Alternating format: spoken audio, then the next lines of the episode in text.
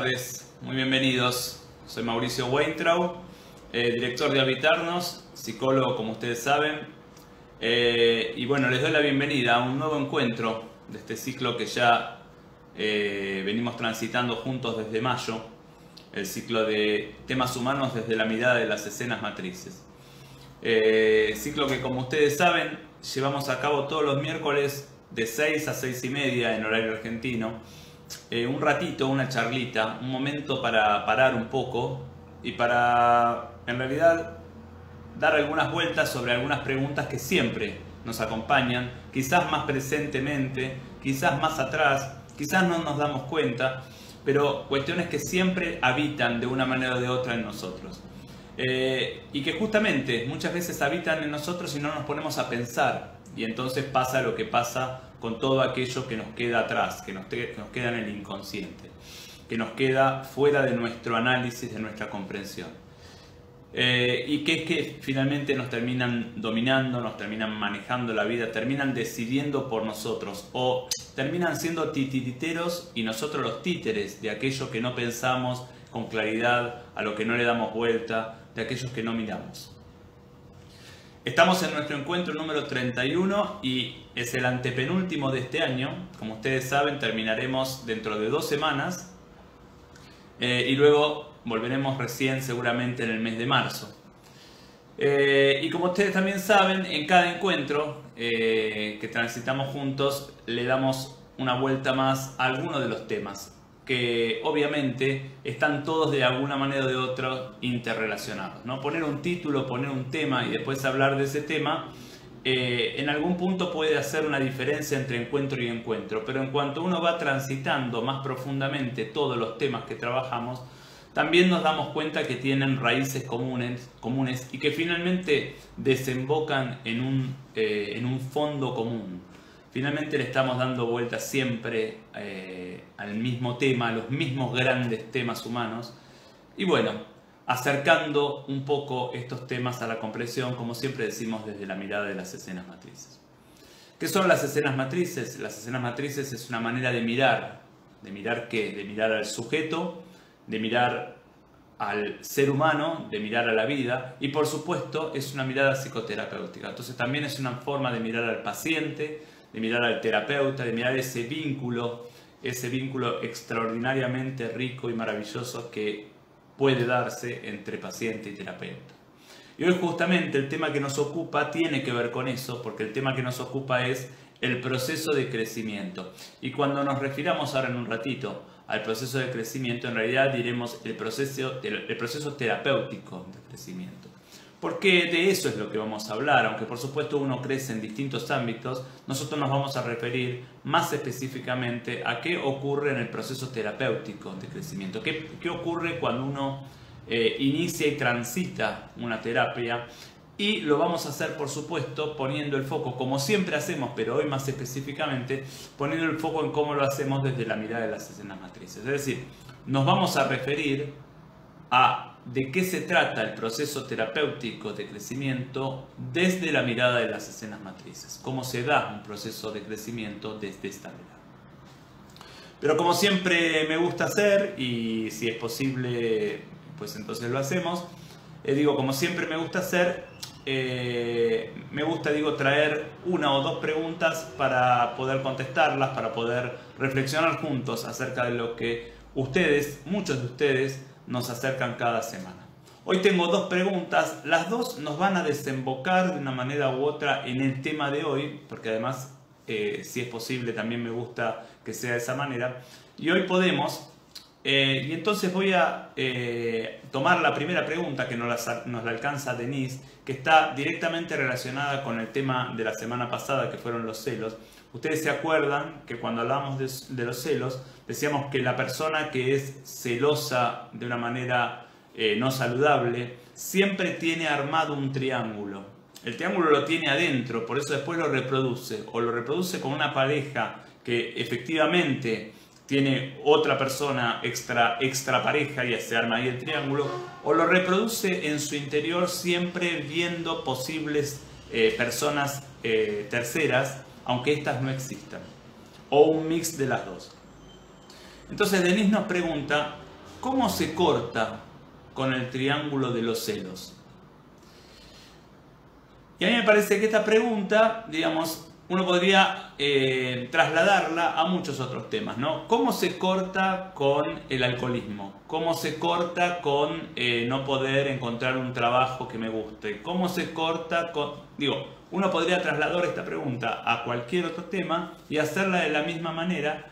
Y además es una pregunta que nos encontramos de mil maneras, mucho, en el espacio terapéutico. Bueno, pero ¿cómo hago?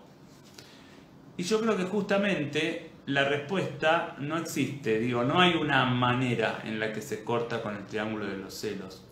Y acá yo voy a mencionar dos cuestiones básicas.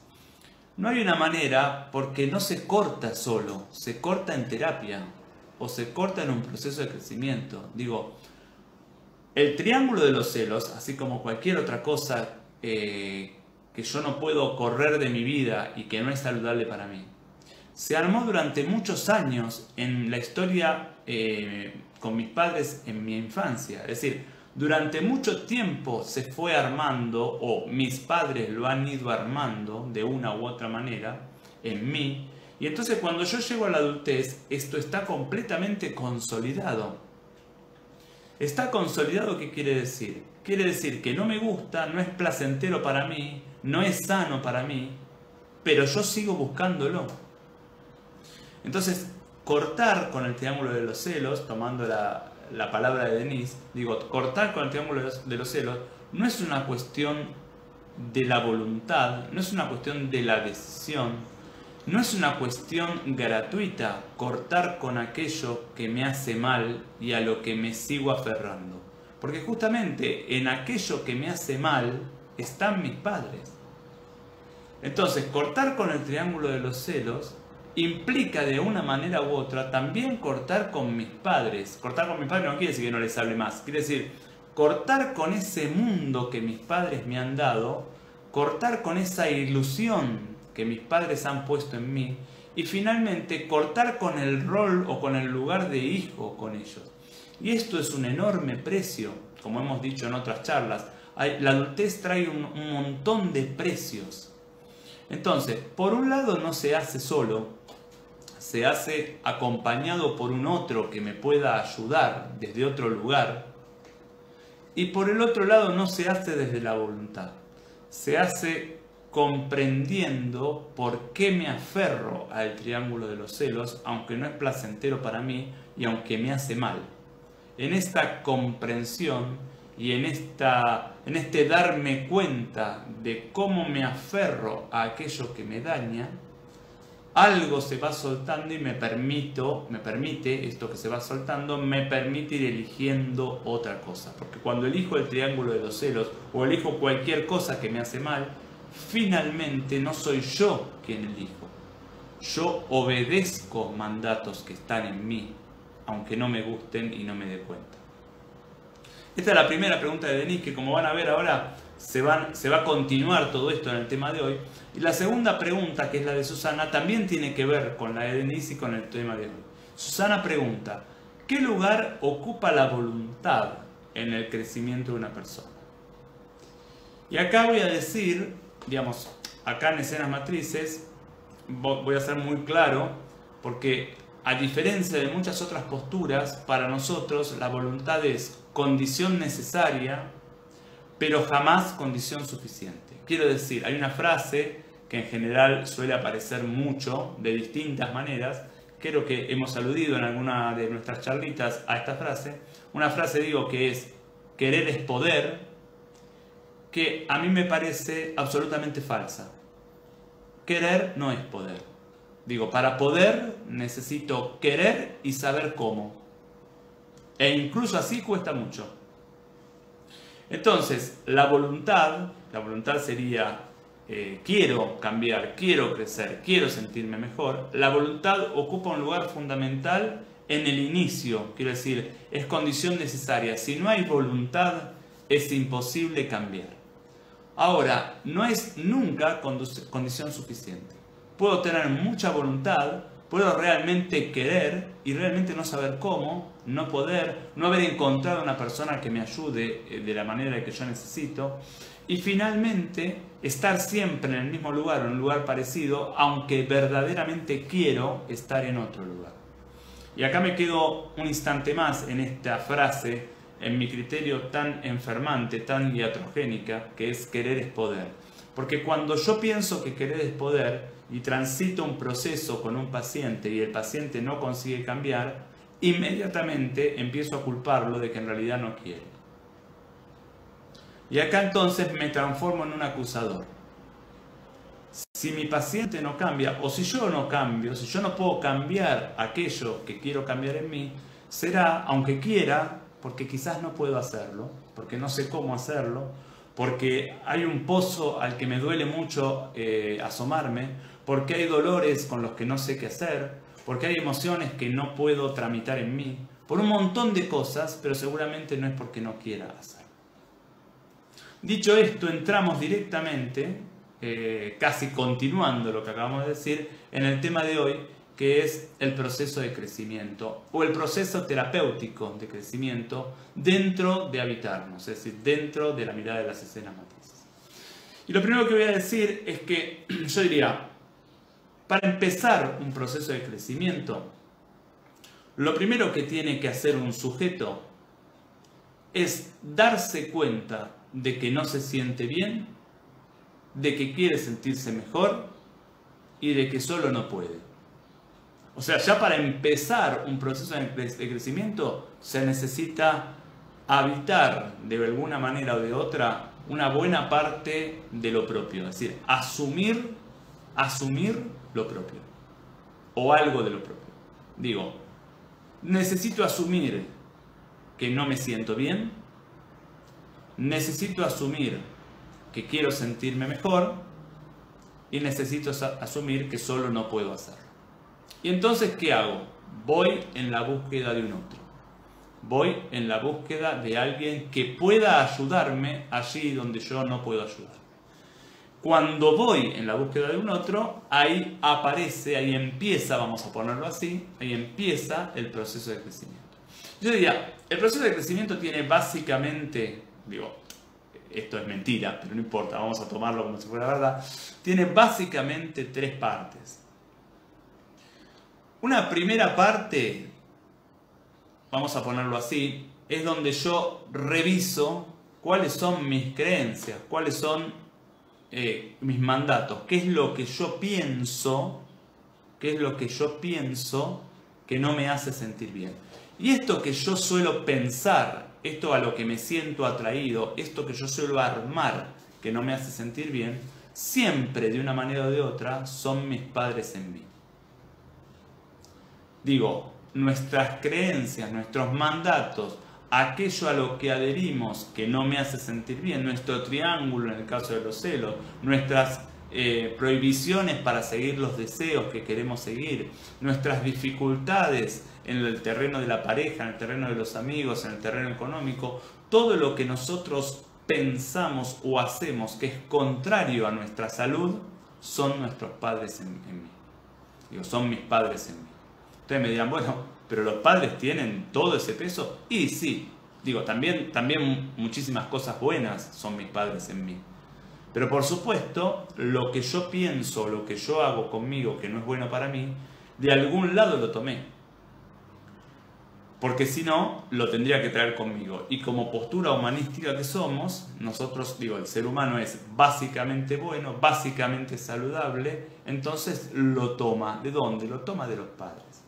Lo cual no quiere decir que los padres no amemos profundamente a nuestros hijos, y que los padres no demos un montón de cosas saludables a nuestros hijos, como por ejemplo empezando por la vida.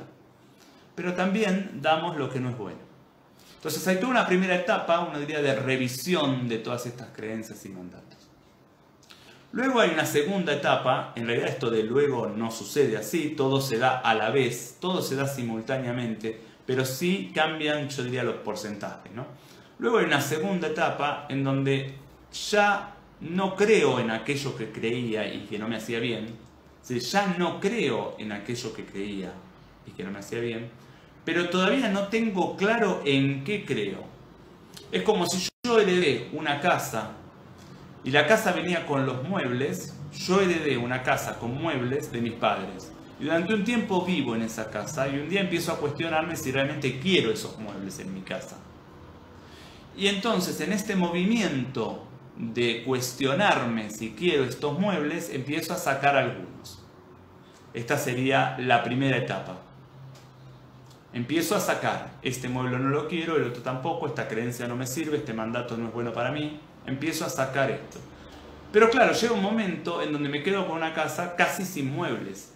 Me quedo con una, una casa con pocos muebles.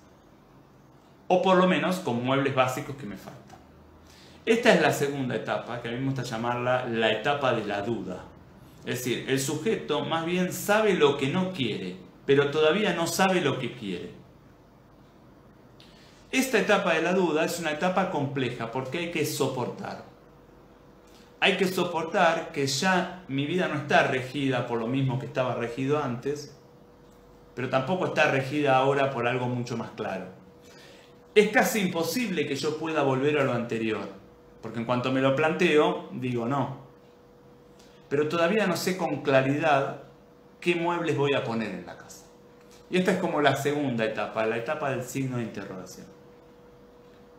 Después de esta etapa viene la tercera etapa, es que, que es la etapa en donde yo voy eligiendo qué muebles quiero poner en mi casa. Y estos muebles los podré cambiar un montón de veces a lo largo de mi vida. Lo que no va a cambiar es que los muebles que estén en mi casa los elijo yo. Los muebles, los vínculos, las actividades, las reacciones, las acciones, los elijo yo. Y esta es la tercera etapa y a esta etapa la llamamos adultez. Si a la primera etapa la llamamos niñez o adolescencia en un cuerpo adulto, a esta última la llamamos adultez en un cuerpo adulto. Por supuesto, estas tres etapas, como digo, nunca se dan así. Y en realidad lo que pasa es que el sujeto va atravesando las tres etapas a la vez, pero en distintos sentidos. Quizás al primero, al principio, solamente tiene un aspecto de su vida en la tercera etapa y la mayor parte de su vida está en la primera etapa. Quizás esto va cambiando, pero llega un momento en donde la mayor parte de su vida está en la tercera etapa. Es decir, la mayor parte de su vida está elegida. Y acá es cuando aparece el nombre de nuestro centro, ¿no? La mayor parte de su vida está habitada. Él habita su vida. ¿Qué quiere decir habitar? Elegir qué quiere en su vida. Habitar es estar ahí lo más presentemente posible. Entonces el sujeto habita su vida y tiene decisión las cosas no le pasan. Él no reacciona. Él está presente y toma decisiones en función de lo que es bueno para él. Este sería a grandes rasgos el esquema básico, básico y yo diría mal hecho de un proceso terapéutico de crecimiento. Y a continuación voy a nombrar algunas cuestiones que a mí me interesa eh, pensar en los procesos, porque además es lo que he ido viendo, primero en mí mismo, en mi propio proceso de crecimiento y en mis propios espacios terapéuticos, y luego en, los procesos de mis pacientes y de los pacientes en general. Algunas cuestiones que vamos a ir mencionando para ver si ustedes se sienten eh, identificados en mayor o menor medida con algunos de ellos y sobre todo si les acerca alguna luz en algún aspecto que todavía tienen, eh, tienen más oscuro. Lo primero es que el proceso terapéutico se transita de la misma manera que se transita la limpieza de un desván. Tengo un artículo que se llama el garage. Puede también ser un garage, puede ser un desván, puede ser un altillo. Es decir, hay un lugar en la casa que es el lugar de guardado. Y uno ahí va metiendo las cosas que no le sirven, pero que no quiere tirar, o que no quiere ver porque les trae determinados recuerdos o determinadas sensaciones, emociones, o simplemente que no sabe dónde poner y las va poniendo. Y lo interesante del desván o el garaje es que lo último que se ve cuando uno abre el desván, mejor, perdón, perdón, lo primero que se ve cuando uno abre el desván es lo último que se puso. Y lo último que se ve, si uno empieza a sacar las cosas del desván, es lo primero que se puso. Con el proceso terapéutico pasa algo bastante parecido, en el sentido de que uno en general empieza a trabajar lo último. Digo, uno va trabajando con el paciente de afuera para adentro. El paciente trae algo actual, algo que le está pasando ahora. Y uno tiene que atender esto, sabiendo que esto que está pasando ahora en realidad está arraigado atrás. Y que a medida que vaya, vamos a decirlo así, ordenando estas cajas más superficiales, que son las primeras que veo cuando abro la puerta, a medida que las voy ordenando y acomodando, algunas descartando, otras poniendo en su lugar, a medida que voy ordenando esto y me voy metiendo en el desván, empiezan a aparecer cajas más anteriores, con elementos más antiguos, con eh, algunas cuestiones más difíciles de ver y que a la vez son las cajas más nucleares. Es decir, en el fondo del desván, allá atrás, lejos de la primera mirada, en el fondo del desván, están las cajas más nucleares, las que contienen aquellas cuestiones más constitutivas del sujeto. Y estas cajas, uno diría, no se limpian del todo nunca, ni tampoco tienen por qué limpiarse. Lo saludable con estas cajas, que insisto, uno va llegando a estas cajas a medida que va ordenando las otras, las más superficiales, lo saludable de estas cajas no es ni que se ordenen completamente ni que se saquen, sino que queden abiertas para que uno todo el tiempo pueda tener acceso a ellas. Pegadito a esta idea del desván, del desván, otra idea que a mí me interesa es la idea del incendio. Digo, el paciente viene siempre con un incendio, o con más de uno. O se pelea todo el tiempo con su pareja, o tiene una adicción, o tiene problemas económicos, o no, se siente bien con su trabajo, o tiene un estado de angustia general, el paciente viene siempre con algún incendio o con más de uno. Si el proceso es saludable, en general, en relativamente poco tiempo el incendio se apaga. Y ese es un momento peligroso, porque en general el paciente ahí tiende a irse.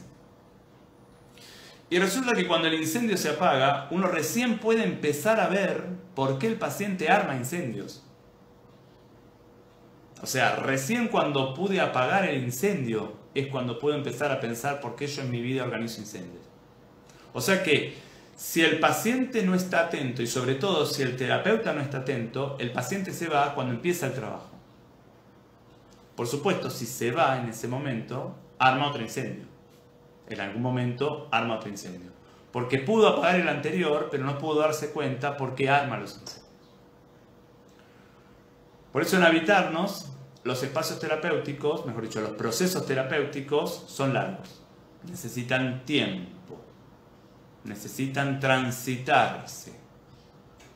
No son un año, no son dos años, son largos. ¿Cuánto? Bueno, no sabemos, porque quizás el, paciente ya viene con mucha terapia y entonces el tiempo es menor, pero digo, cuando el paciente arma un incendio, está, expresando en el incendio años y años de ir acumulando cosas en el desván.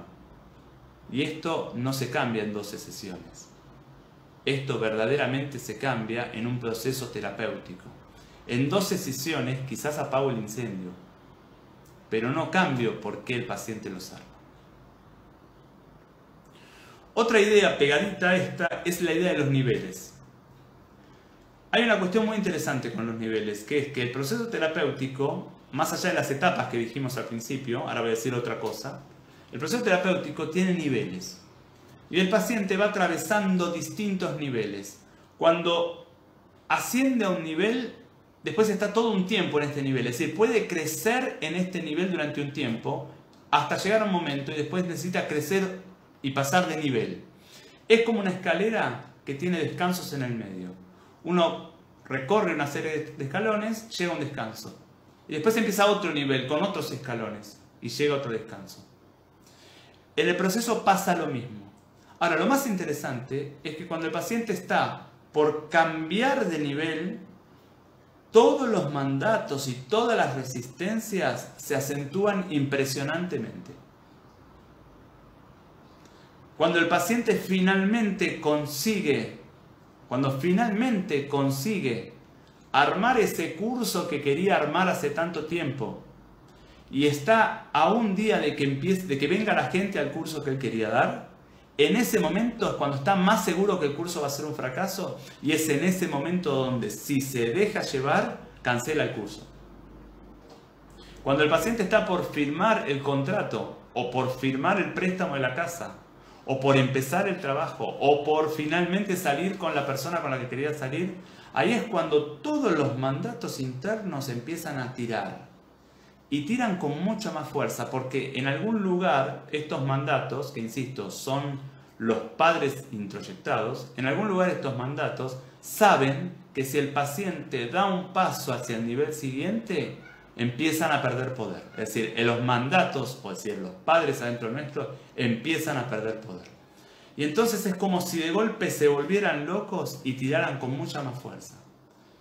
Esto es importante porque en general cuando el paciente está a punto de dar un paso al nivel siguiente, es ese el momento de mayor angustia. Y si uno cede, si uno cede, entonces no puede subir de nivel. Porque cada cambio de nivel es como un nuevo nacimiento. Nadie nace sonriente, nadie nace tranquilo, nadie nace contento, feliz y relajado. Todos nacemos llorando y el nacimiento es un hecho tan traumático en la vida de una persona, tan traumático que nadie se lo acuerda. Porque claro, salir del útero materno, en donde estoy calentito, cobijado, no tengo ni siquiera que hacer esfuerzo para comer, a ir al mundo separado de mi mamá, es un hecho profundamente traumático. El cambio de nivel es como lo mismo. Voy hacia un lugar sano y bueno para mí, sí, pero desconocido, y más lejos de mis padres, más lejos de el lugar calentito que mis padres me siguen ofreciendo y me siguen prometiendo como lo único bueno para mí. Es en ese momento en donde el paciente necesita fuerza. Es en ese momento en donde el terapeuta también necesita fuerza. Para poder decirle al paciente que sí se siente mal, sí está angustiado, sí no quisiera estar ahí, pero está mejor. Y que en cuanto dé el paso, todavía va a estar mejor. Me quedó la mitad de lo que tenía para decir afuera, pero bueno, ninguna charla igual se, concluye. Así que eh, por hoy vamos a dejar acá lo del proceso de crecimiento. Es muy probable que retomemos este tema, como retomaremos muchos otros, algunos ya los, ya los hemos retomado en próximas charlas. Yo les agradezco muchísimo, como cada miércoles, el acompañamiento, como todo este año, desde mayo, el acompañamiento, como en estos 31 programas, eh, encuentros en realidad y charlitas que llevamos eh, compartidos. Los invito, por supuesto, a acercarse, a habitarnos, mandándonos mail, preguntas, comentarios, lo que quieran. Siempre son excelentemente recibidos y además eh, recibidos con mucho agradecimiento. Enviándonos, digo, mails a info.habitarnos.com.ar, a enviarnos mensajes a nuestro canal de YouTube, así como lo tienen en pantalla, habitar, espacio, nos.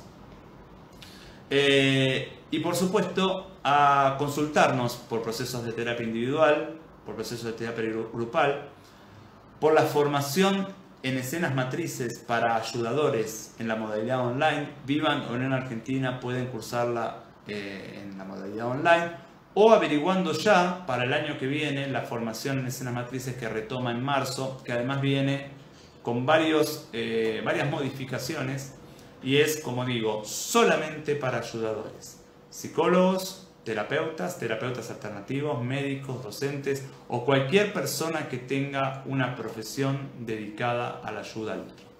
quienes quieran eh, tener eh, contacto con la formación y tener información, envíennos un mail. Hay solamente seis vacantes para el módulo 1, así que eh, los invito cordialmente a escribirnos y a pedirnos la información y eventualmente inscribirse si es que les agradezco muchísimo este nuevo acompañamiento y los invito, por supuesto, a acompañarme también el próximo miércoles, si quieren y pueden, a la misma hora. Muchísimas gracias.